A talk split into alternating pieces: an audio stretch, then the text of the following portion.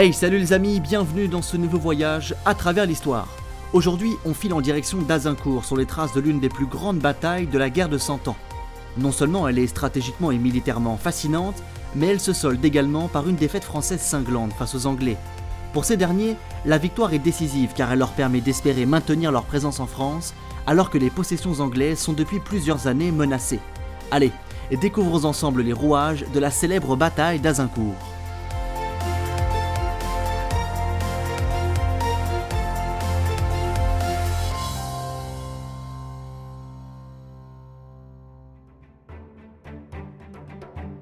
En 1415, la cavalerie française est écrasée par les archers anglais à Azincourt, dans le nord de la France. Cette bataille marque profondément les esprits français alors même que le pays est gouverné par un roi pris de folie, Charles VI, et que les Anglais d'Henri V convoitent à nouveau certaines régions françaises. La défaite d'Azincourt va engendrer de profonds changements dans la stratégie militaire, qui apparaît clairement obsolète face aux armées anglaises, plus modernes et plus adaptées à la réalité du terrain. Elle révèle au grand jour la vision française dépassée de la guerre, marquée par des croyances indéboulonnables. La défaite fait table rase de ces principes et ouvre la voie à une évolution de l'art de la guerre en Europe, avec, entre autres, le développement accru d'une arme révolutionnaire, le canon. Mais avant d'en arriver là, revenons un peu en arrière.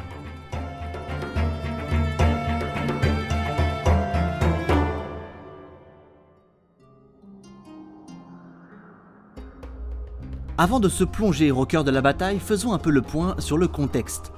Au moment où Français et Anglais se battent à Azincourt, la guerre de Cent Ans fait rage depuis plus d'un demi-siècle. Eh bien justement, revenons un peu là-dessus. La guerre de Cent Ans, qui en réalité a duré 116 ans, est un conflit qui oppose le royaume de France à celui d'Angleterre de 1337 à 1453. Derrière l'étendard de leur pays, ce sont en fait deux dynasties qui se font la guerre, les Valois du côté français et les Plantagenets du côté anglais. Évidemment, les deux royaumes ne se font pas la guerre de façon continue, les combats étaient entrecoupés par des périodes de trêve, parfois ponctuées par des accords de paix.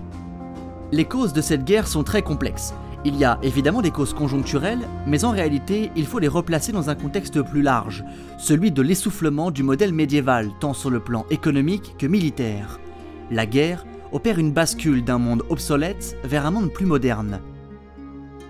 Essayons tout de même d'en dégager quelques causes essentielles. D'abord, il faut noter que le contexte économico-social de l'époque est assez dramatique. Cette période est appelée Grande Dépression médiévale, selon les mots de Guy Blois, historien et médiéviste français. Au début du XIVe siècle, les mauvaises récoltes s'enchaînent, la pression fiscale s'alourdit et les deux pays s'appauvrissent. Le modèle féodal commence à battre de l'aile. Pour l'Angleterre, la situation est encore plus préoccupante. Son agriculture est à l'arrêt et le pays mise tout sur une région française sur laquelle elle exerce sa souveraineté, la Guyenne, qui correspond grosso modo à une partie de l'Aquitaine actuelle. Cette présence anglaise sur le territoire remonte au XIIe siècle lors de l'union entre l'héritier du trône d'Angleterre, Henri II, et de la duchesse d'Aquitaine, une certaine Aliénor.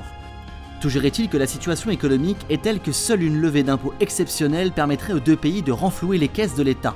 Mais une telle mesure est évidemment impopulaire et est très difficile à justifier.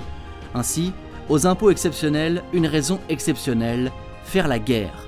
Le déclenchement de la guerre de Cent Ans est l'expression de deux modèles économiques malades que seule la guerre peut sauver par les impôts levés, les pillages et les butins récupérés.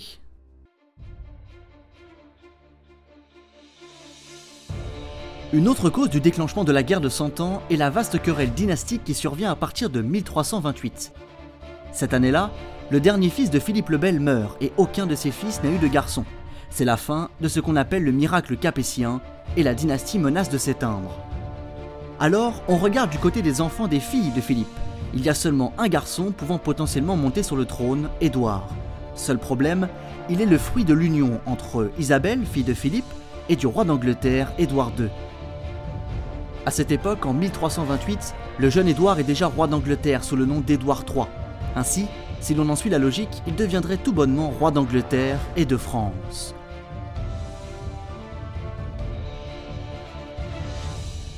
Pour l'aristocratie française, cette solution est bien évidemment impensable. Alors, les grands du royaume décident de placer sur le trône le neveu de Philippe le Bel, Philippe VI de Valois. Édouard III, vexé, convoite plus que jamais la couronne de France sans pour autant la revendiquer clairement.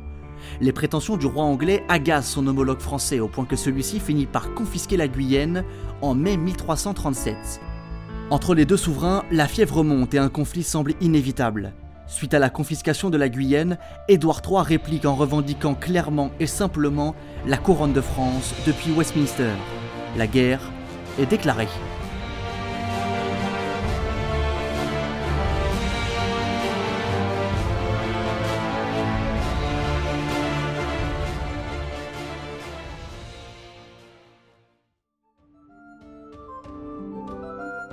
Nous voici donc en 1337, date du début de la guerre de Cent Ans. Cette dernière peut se découper en plusieurs phases, tantôt à l'avantage des Anglais, tantôt à la faveur des Français.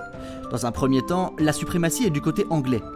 Édouard III engrange des succès retentissants, défaisant les armées françaises de façon spectaculaire. Pourtant, les Français ont régulièrement l'avantage du nombre, mais l'ingéniosité tactique des Anglais est nettement supérieure. Les troupes françaises sont battues à Crécy en 1346, puis à Poitiers en 1356, où le roi Jean de Lebon, fils et successeur de Philippe VI, est capturé. En parallèle, la situation en France est au chaos général entre l'absence du roi et les révoltes paysannes qui se font de plus en plus intenses. En 1360, le traité de Bretigny est signé entre les pays protagonistes. L'issue est cruelle pour les Français, les Anglais d'Édouard III étendent leur possession en France jusqu'au Poitou et au Périgord. Quatre ans plus tard, en 1364, Jean de Lebon, qui avait été entre-temps libéré, meurt et c'est son fils Charles V qui monte sur le trône.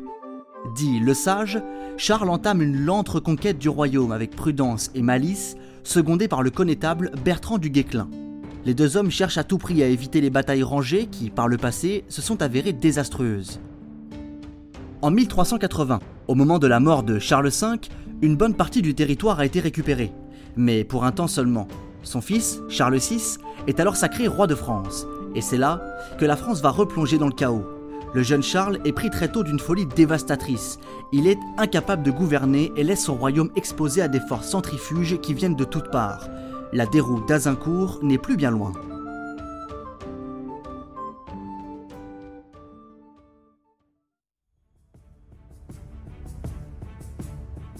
Au début du XVe siècle, face à l'incapacité du roi Charles VI à gérer le royaume, deux clans politiques vont s'opposer en tentant de profiter de la situation pour gagner en puissance, les Bourguignons et les Armagnacs. Les premiers sont menés par leur duc, Philippe II le Hardi. Les seconds sont menés par le frère du roi, le duc Louis Ier d'Orléans. Ce sont là deux personnalités très ambitieuses et sulfureuses, prêtes à tout pour étendre leur pouvoir et profiter de la démence de Charles VI. En 1404, Philippe II le Hardy meurt et c'est son fils Jean sans peur, bien plus impétueux, qui prend la tête du duché de Bourgogne. Rapidement, la simple opposition vire à la guerre civile à la suite de l'assassinat de Louis d'Orléans, commandité par Jean sans peur en 1407. Le royaume de France est à feu et à sang. Dans ce chaos qui règne, les Anglais d'Henri V, petit-fils d'Édouard III, en profitent pour reprendre les chevauchés et revendiquer la couronne de France. Le monarque anglais souhaite également la reconnaissance de la souveraineté anglaise sur certains territoires comme la Normandie et l'Aquitaine. Et surtout, il veut à tout prix imposer son mariage avec Catherine, fille de Charles VI, qui ferait de lui l'héritier du trône de France. Face au refus des Français, Henri fait débarquer sa flotte à l'embouchure de la Seine en août 1415. Les troupes anglaises réussissent à prendre Harfleur après un mois et demi de siège. Cependant, l'hiver approchant et le siège se révélant long et coûteux, le roi d'Angleterre choisit de temporiser. Il ne veut pas précipiter les choses au risque d'épuiser son armée, comme a pu le faire son arrière-grand-père Édouard III. Ainsi, il décide de rejoindre Calais, alors colonie anglaise, pour se ravitailler et retrouver une assise solide au sein du royaume de France. Cela laisse le temps aux troupes françaises, menées par le connétable Charles d'Albret, de s'organiser pour contrer les Anglais et les repousser hors du territoire. Dans ce contexte militaire sulfureux, seuls les Armagnacs fournissent des troupes. Les Bourguignons, alliés aux Anglais, s'y refusent. À la mi-octobre, les troupes françaises partent intercepter les hommes d'Henri V en chemin. C'est chose faite le 25 octobre 1415, date à laquelle Français et Anglais se rencontrent à Azincourt pour une nouvelle bataille rangée.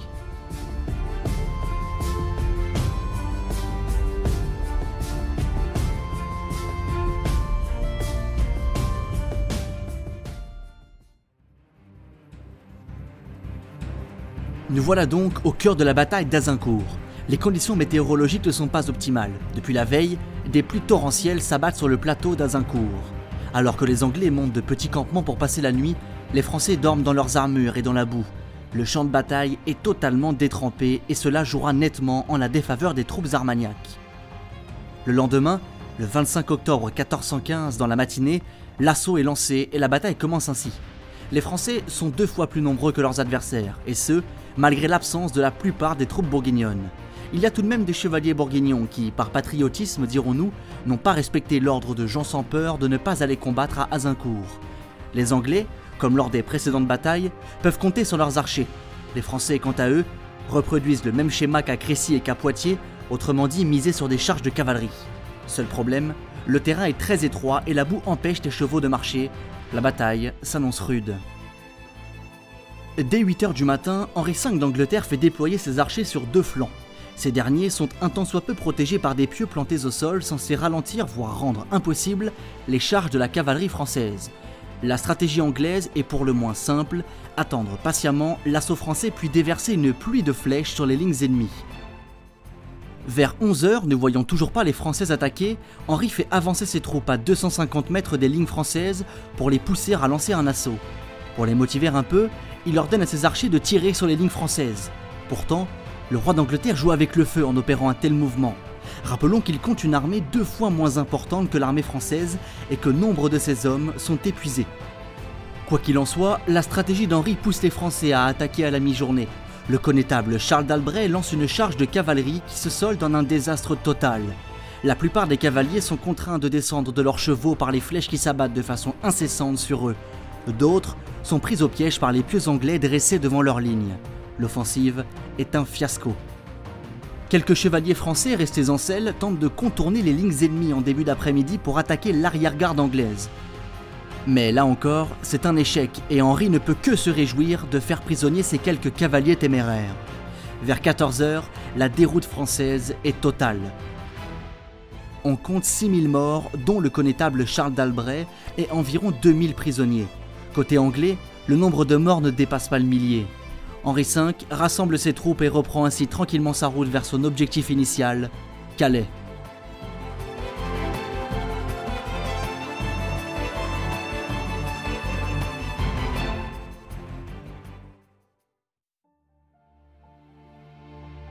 Les conséquences de la bataille d'Azincourt sont cruelles pour les Français qui doivent se résoudre à accepter l'impensable.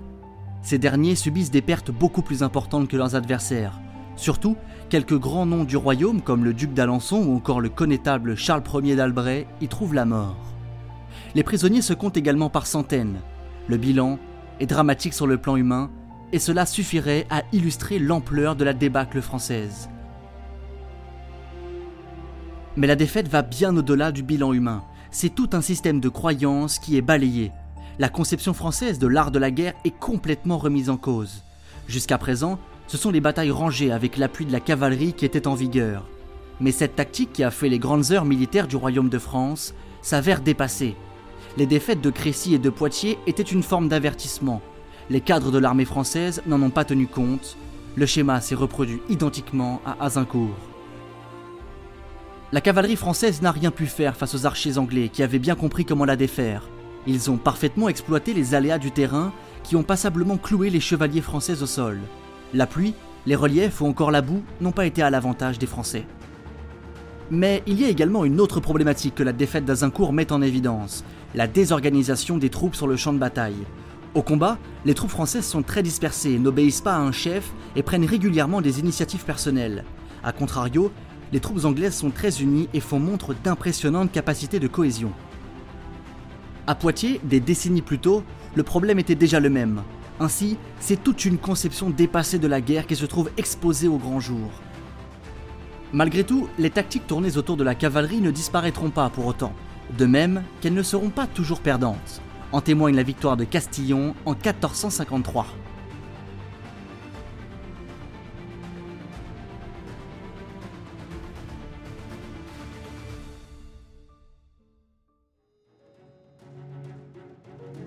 Cette lourde défaite à Azincourt va pousser les Français à signer une paix en 1420 qui se soldera par un traité historique qui met tout bonnement la survie du royaume en péril. C'est le traité de Troyes. Signé entre Charles VI, le roi fou, et Henri V d'Angleterre, il prévoit que le second soit l'héritier du premier, offrant tout simplement le royaume de France aux Anglais. Ce traité est historique et a profondément marqué les esprits. La ratification du traité de Troyes a été permise par le duc de Bourgogne Philippe le Bon, fils de Jean sans peur, qui était allié aux Anglais. Sans surprise, il relance la guerre civile entre Armagnac et Bourguignon. En 1422, Henri V puis Charles VI dans la foulée meurent. Le royaume est alors divisé en deux. D'une part, la partie qui reconnaît la domination anglaise, selon les termes du traité, autour du régent et frère d'Henri V, Jean de Lancastre, duc de Bedford. D'autre part, celle qui soutient celui qui devrait logiquement être roi de France, le fils de Charles VI, Charles VII. Néanmoins, la légitimité de ce dernier est loin d'être assurée. Il faudra attendre une certaine Jeanne d'Arc pour que les Anglais soient chassés du royaume. Mais ça, c'est une autre histoire.